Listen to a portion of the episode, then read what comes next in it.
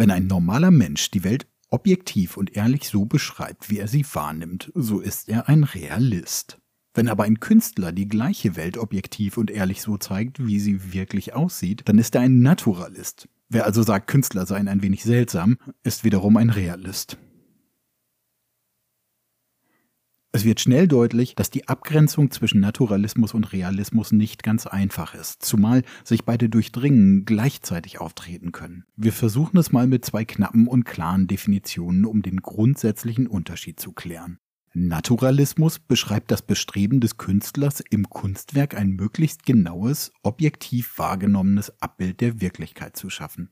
Der Realismus hingegen ist das Bemühen, über bildhafte Darstellung real existierende gesellschaftliche Situationen, Zusammenhänge oder Umstände darzustellen. Vielleicht brauchen wir aber doch noch ein paar klärende Details. Naturalismus ist keine Kunstrichtung, sondern bezeichnet das Prinzip, die äußere Richtigkeit, die physische Erscheinung der Dinge wiederzugeben. Naturalismus beschreibt also eine künstlerische Darstellungsweise, die die abbildende Wiedergabe auf der Bildfläche bis hin zur Illusion zu steigern versucht.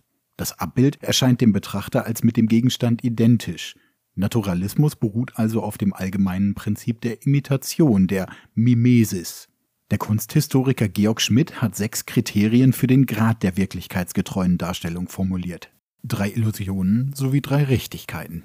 Als Illusionen bezeichnet Schmidt erstens die Räumlichkeit. Das heißt, der Bildraum wirkt dreidimensional zum Beispiel durch einfache raumschaffende Mittel wie Überschneidungen oder Größenunterschiede oder durch Linear- oder Farbperspektive. Zweitens Körperlichkeit. Figuren oder Objekte haben ein erkennbares Volumen, das durch Licht- und Schattenmodulation, Überschneidungen etc. erzeugt wird. Drittens die Stofflichkeit. Material und Haptik des Dargestellten sind erkennbar. Die Maltechnik gibt Oberflächeneigenschaften wie Struktur, Textur, Transparenz oder Spiegelung wieder. Die Richtigkeiten der naturalistischen Darstellung sind erstens die Vollständigkeit. Das heißt, der Grad an zeichnerischem oder malerischem Detail ist hoch, die Darstellung nicht auffällig reduziert.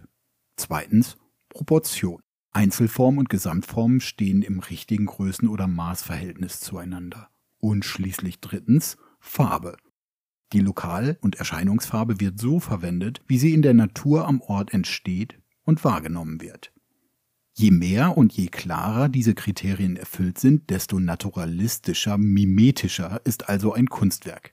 In der vollständigen Nachahmung droht allerdings auch die Gefahr, dass sich auch jegliche eindeutig erkennbare künstlerische Prägung verliert, zumal ein vollständig naturalistisches Werk unabhängig von Zeit und weltanschaulichem Hintergrund ist. Die extremste Form der naturalistischen Darstellung ist die Farbfotografie. Die zunehmende gestalterische Entfernung von den Schmidtschen Kriterien beschreibt hingegen den Prozess der Abstraktion.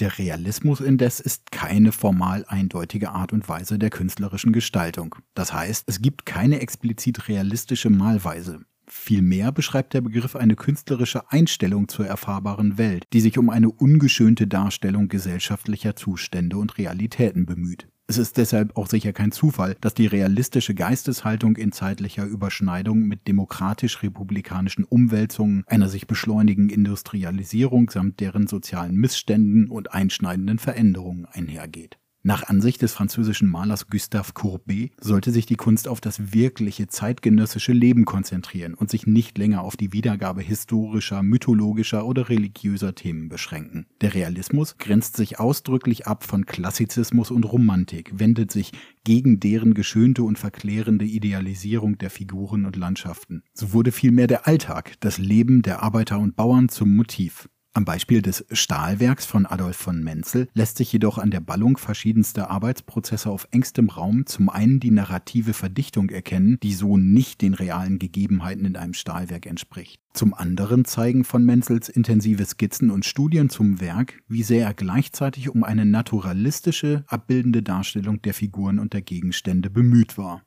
Der Maßstab des Naturalismus ist die äußere Richtigkeit, der Maßstab des Realismus die innere Wahrheit. Realismus kann also in der Form naturalistisch sein.